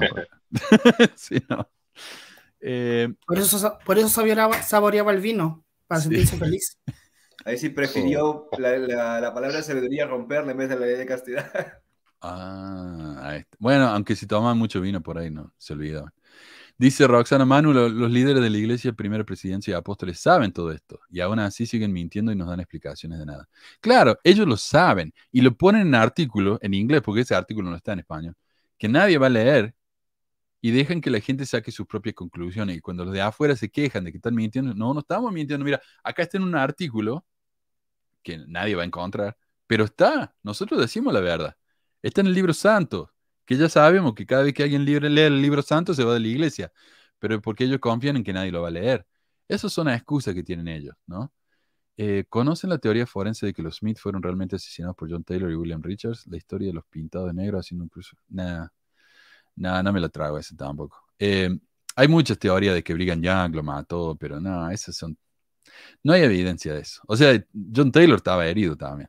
Lo podrían haber matado. O sea, tendría que haber sido muy justo, ¿no? Que, que lo dispararan de una manera tal que no se muriera. Pero, pero conociendo la historia de Brigham, ¿no te da suspicacia de que podría pasar también de que él puede haber sido algo con respecto a la muerte de José? Lo que yo pienso es que si Brigham lo hubiera planeado, hubiera estado más cerca. O sea, él estaba tan lejos que tuvo que salir corriendo para que el otro no le ganara. ¿Cómo se llama? El que era el primer consejero de la primera presidencia. Eh, si él hubiera realmente estado a cargo, él habría estado más cerca para no correr ese riesgo. Pero no sé. Puede llegar a ser, pero hasta que yo no vea una buena evidencia, no, no me la voy a. Cuando me la muestren, yo voy a creer, pero por ahora es, es teoría, ¿viste? Eh, bueno, hay que recordar que Smith, uh, perdón acá, se- también, se- perdona, Carlos, hay que recordar que Smith también se vestía con traje de general, ¿sí? O sea, él tenía ya esa, esa idea, ¿no? De, de- de- del mando bélico de la ciudad. Sí, pues él, tenía, él ya tenía rangos en, dentro de, de la iglesia.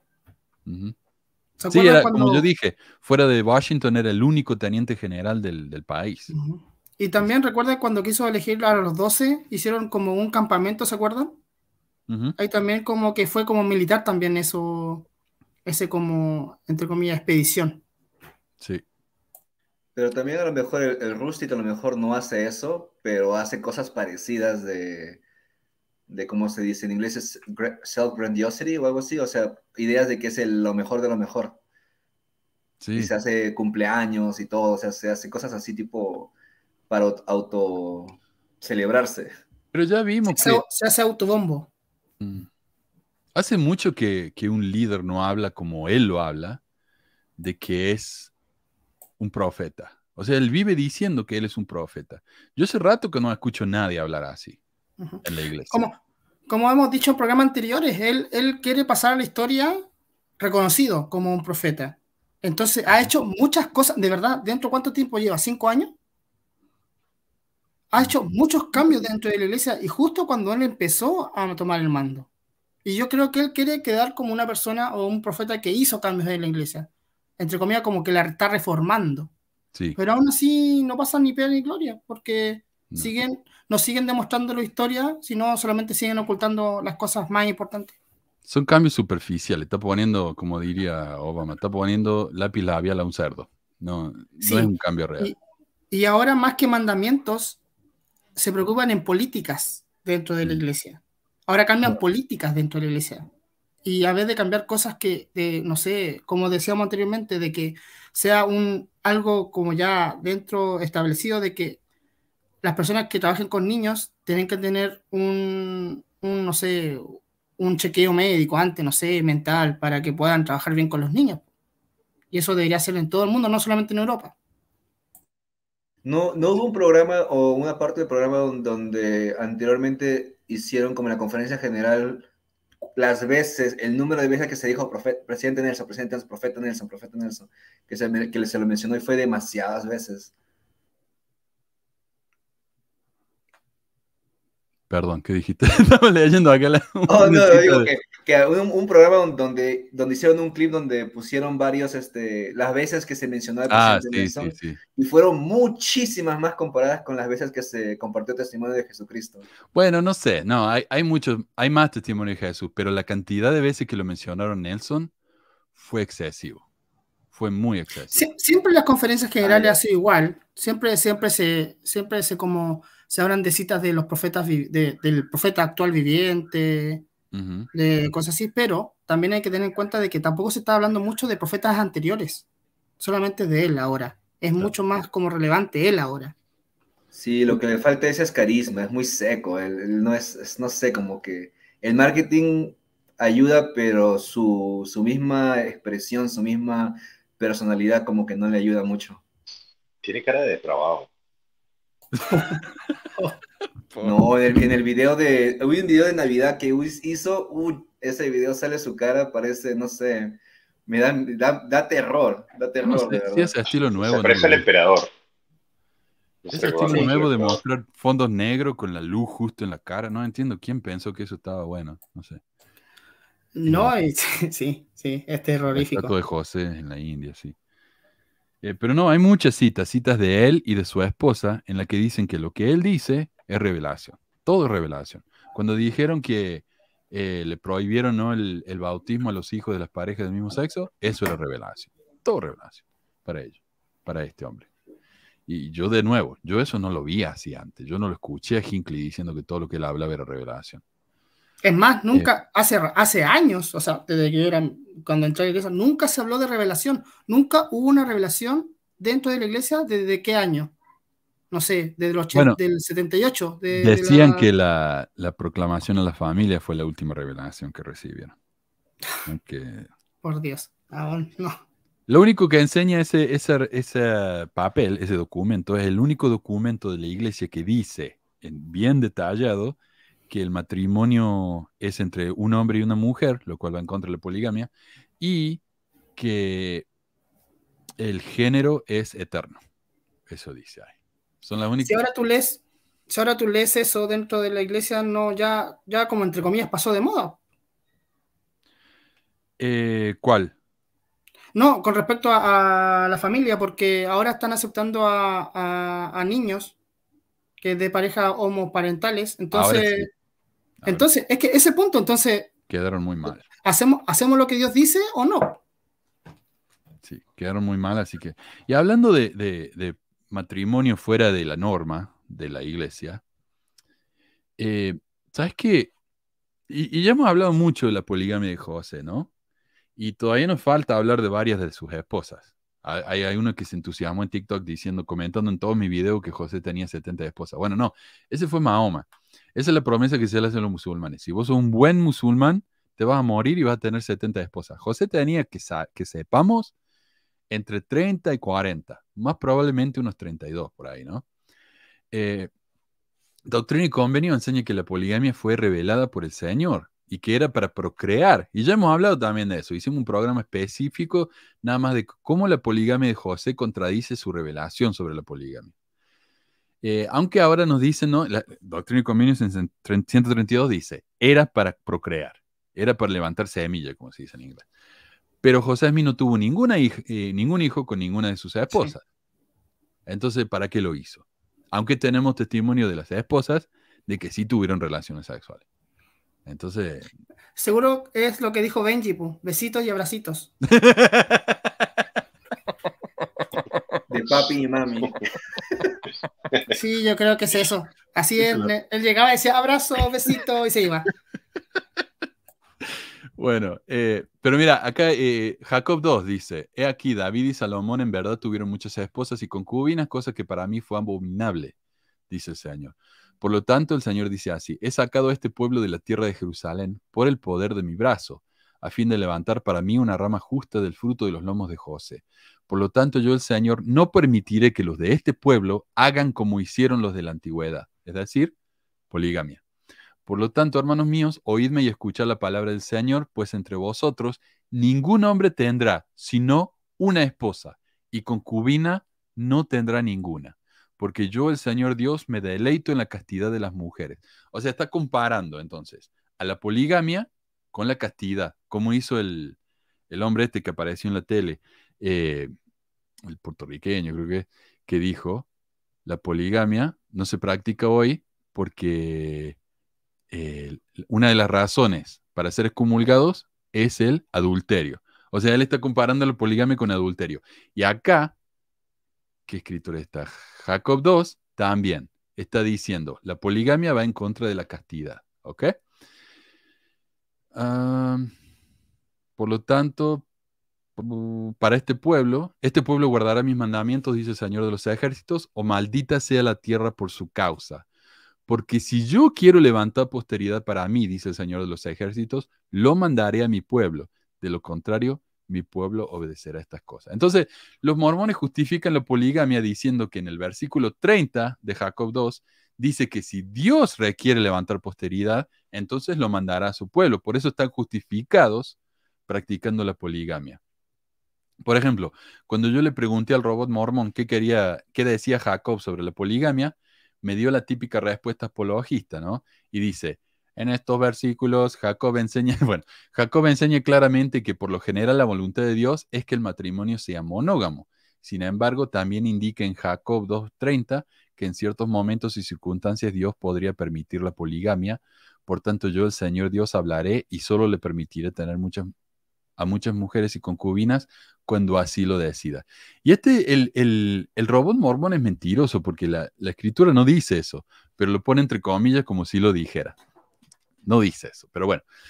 Eh, entonces dice, según Jacob 2, la poligamia solo es aceptable cuando Dios lo permite y en circunstancias específicas. Bueno, y quiero aclarar que uso tanto el robot mormón porque está lleno de datos de sitios mormón apologistas, ¿no? Como Mormon R o Fair Mormon.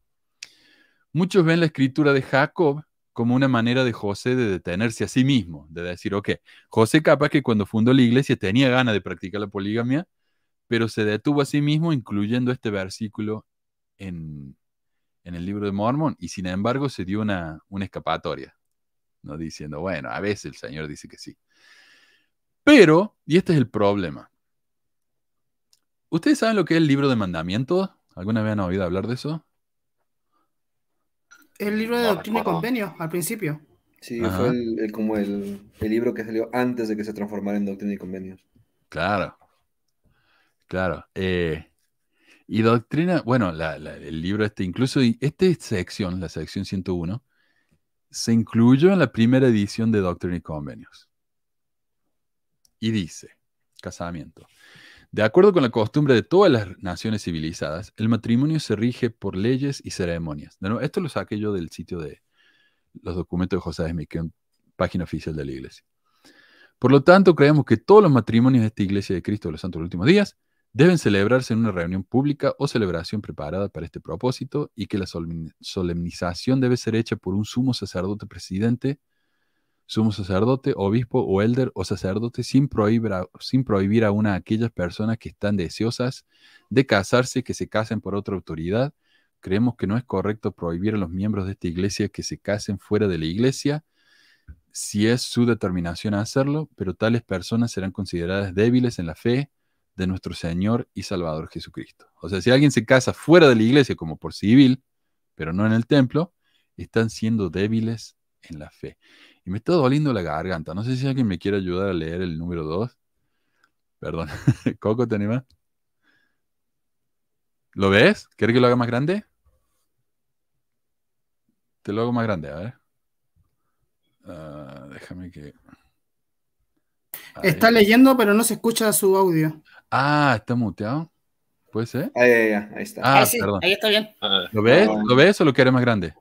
Ah, el comentario me lo tapa un poco el... Ah, no, aquí ya lo veo, ya lo veo. Que dice, el matrimonio debe celebrarse con oración y acción de gracias. Y en la solemnización, las personas que se van a casar de pie juntas, el hombre a la derecha y la mujer a la izquierda, serán dirigidas por la persona que oficia, según lo indique el Espíritu Santo. Y si no hubiere objeciones legales, dirá, llamando a cada uno por su nombre, ambos se convienen mutuamente en ser compañeros, marido y mujer, observándose los derechos legales pertenecientes a esta condición, es decir, manteniéndoos enteramente el uno para el otro y de todos los demás durante vuestras vidas. Y cuando hayan respondido, sí, los declarará marido y mujer en el nombre del Señor Jesucristo y en virtud de las leyes del país y de la autoridad conferida en él, que, que Dios añada sus bendiciones y guarde para que cumplas tus convenios desde ahora y para siempre. Amén. Amén.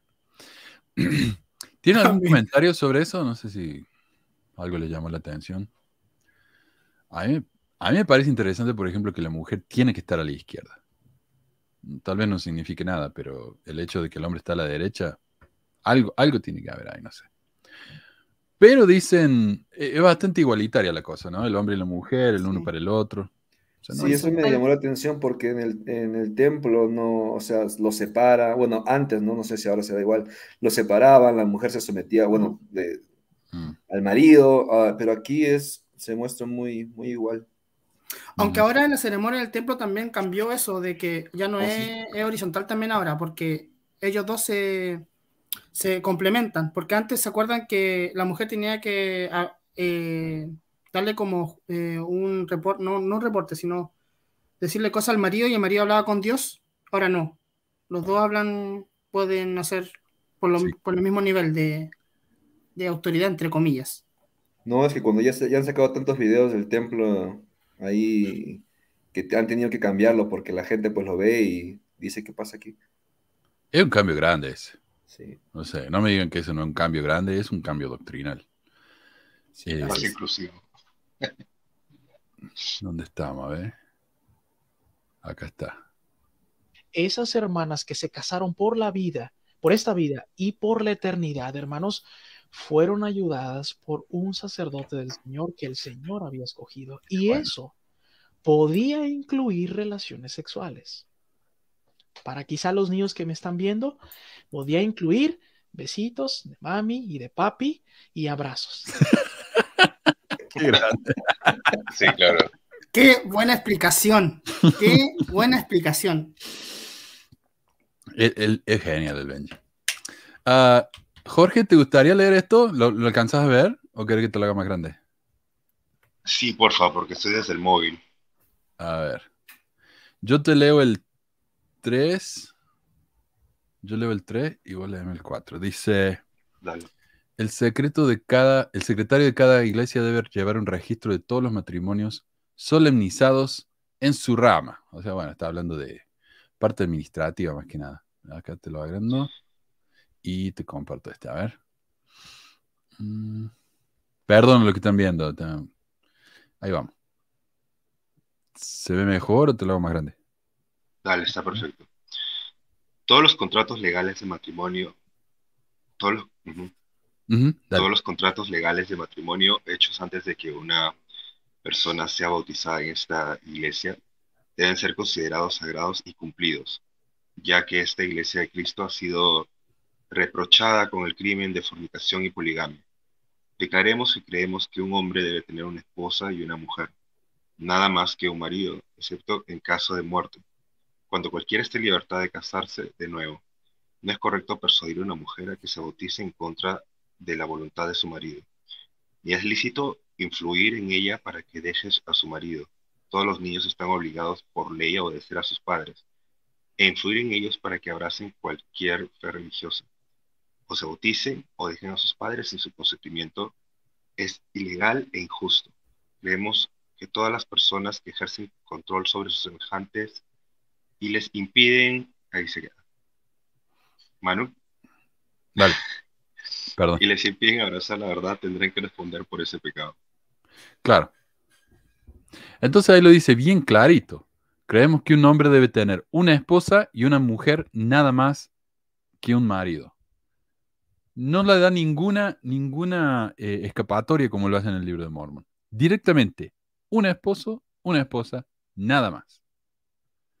Eh, lo curioso es que cuando José Smith tuvo esta revelación, ya tenía un montón de esposas. O sea, entonces, ¿por qué lo hizo?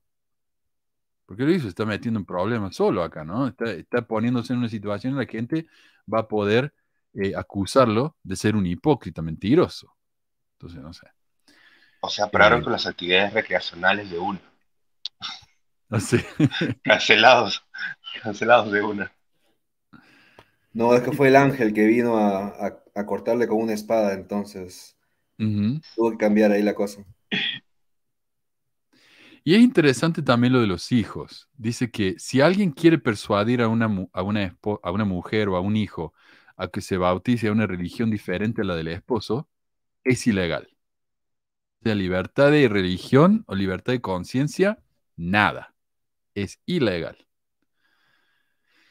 Eh, y lo curioso es que, como ya mencioné, esta revelación fue publicada más tarde en la edición de 1844 de Doctor y Convenio. Y no hubo una edición nueva hasta 1876. O sea que en la iglesia, hasta 1876, esto era escritura.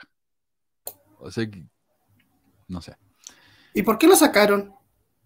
Porque contradecía Eh, todo lo que enseñaban ahora. Ah, daba mucha vergüenza esto. Era un desastre. Capaz que ningún líder había leído la doctrina y convenio y no se dio cuenta que esto estaba ahí hasta que lo vieron y se espantaron. Sí. Aunque para 1876 yo creo que ya la, poligamia ya no se practicaba porque el gobierno no lo permitió, pero eh, el sitio de Fair Mormon trata de justificar esto diciendo que José no fue quien la escribió, sino Oliver. ¿Ve? No, no, esto no- José Smith no era un hipócrita, él no, él no permit- él no escribió Ah. esto. Esto no es una revelación, esto fue cosa de Oliver. Pero vamos, si José Smith aprobaba todas las publicaciones de la iglesia. Obvio, entonces tenía que pasar por sus manos. Entonces es como tan ilógico. Yo lo que escuché una vez, alguien me dijo, no me acuerdo quién, que la poligamia era ilegal, pero el matrimonio plural era ordenado por Dios. Así es como lo practicaban, por- porque estos matrimonios plurales no eran legales, no eran eh, civiles, sino que eran simplemente uniones, viste, espirituales. Por eso le dicen sellamiento, tuvieron que inventar ese nombre. Eh, Ah, por eso se dan abrazos y besitos. Ya Sí. entiendo. sí, sí, sí. Yo tuve un compañero en la misión que me decía que él no, no se sentía cómodo con la idea del milenio ni de la vida celestial, porque solo pensar de que su padre tenía que compartir a, a su mamá con otras mujeres, a él le rompía el corazón. Sí. Y yo creo que esto sería duro. Habría que preguntarle a las mujeres realmente qué piensan ellas, las, las mujeres bien fieles en la iglesia, qué piensan ellas sobre el hecho de que su esposo va a tener más mujeres en el, en- en el cielo. Pero si recuerdan, el, el que tenga más esposas tiene que pasar por la mujer, por la primera esposa, Supuestamente. supuestamente, ¿no? Entonces, ¿Pero qué le dijo José a Emma cuando ella dijo que no? sí, que le- ahí se le aparece un ángel, sí, pues ahí se le aparece un ángel. No, no, no. Cuando Emma dijo que no estaba de acuerdo, José Smith recibió una revelación diciendo que si Emma no estaba Ah, de acuerdo, Sí, sí, sí, iba a ser destruida. Ah, ahí entonces tenemos la- lo, lo que diría Bernard, eso es el, el albedrío moral, no es el libre albedrío. Podés elegir no cumplir con las leyes de Dios, pero si elegís, vas a ser destruida. Punto. Entonces realmente no hay, no hay una, una libertad en la iglesia, como te dicen. Eh, bien. ¿Qué dice acá Brian? Manus me dice, te prepara un programa de la teoría de Inside Job. Ah, ok. Mándame el, texto, pero la verdad que no sé si... Bueno, veamos. Eh, bueno, eso es todo lo que yo tengo para hoy. No sé si ustedes tienen algo más que quieran compartir, pero si no, ya estamos bien. Eh, y yo dije, dije, perdón, me, olvidé de anunciar esto al principio. Dije que no iba a haber el programa la semana que viene, pero, pero sí va a haber, porque grabamos uno acá con, con todo el panel casi. Estaban todos ahí. Así que sí, va a haber un programa la semana que viene, si no se lo pierdan. Dice David, una mujer fiel de la iglesia me dijo una vez que cuando resucitemos seremos perfectos y entenderemos el porqué de la poligamia y que no nos sentiríamos mal con que nuestro marido tenga otras esposas. Sí, yo también escuché eso. Sí. Los celos ya no van a existir porque los celos son debilidades de los hombres. Sí. Qué desastres. Bueno, Uno, uno cuando estaba adentro no pensaba en estas cosas. Uno como que razonaba que iba a ser eh, la familia y... Pero ahora pensar que tienes que compartir a, a tu esposa con... No, o, o la esposa tiene que compartir el esposo con varias mujeres. eh, igual es... Bueno, Es se fuerte comparten igual. entre ellos igual al final. O sea, yo creo que es una romanita eso. Y no es todas tan maneras. lejos, no es tan lejos eso de la realidad, porque, o sea, tal vez no se las compartían mientras estaban vivos, pero cuando José se murió se repartieron las esposas. O sea, en parte es cierto eso. Sí. Es más, yo creo que Emma hacía el casting de las chicas. De todas maneras. Bueno, gente, Ah. gracias de nuevo. Entonces, gracias a Ana, gracias a Robert, a Robert Arias eh, y a todos los que nos están apoyando con comentarios, compartiendo los videos en, en sus redes. Muchísimas gracias. ¿ah? Y gracias, Jorge, Coco y Carlos, por, por la chicos, participación. un abrazo. Y nos Sí. estamos viendo. Cuídense, ¿eh? Chao. Un abrazo a todos, cuídense. Adiós. Cuídense, bueno.